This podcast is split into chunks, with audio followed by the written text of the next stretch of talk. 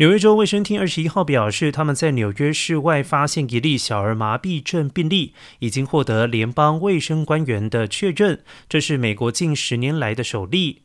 脊髓灰质炎，俗称小儿麻痹症，是由病毒引起，非常容易传播。而根据官员推测，纽约州洛克兰郡的这个病例源头可能是来自美国境外。目前，纽约州卫生厅以及美国疾病管制及预防中心 （CDC） 正在合作，密切监控情况。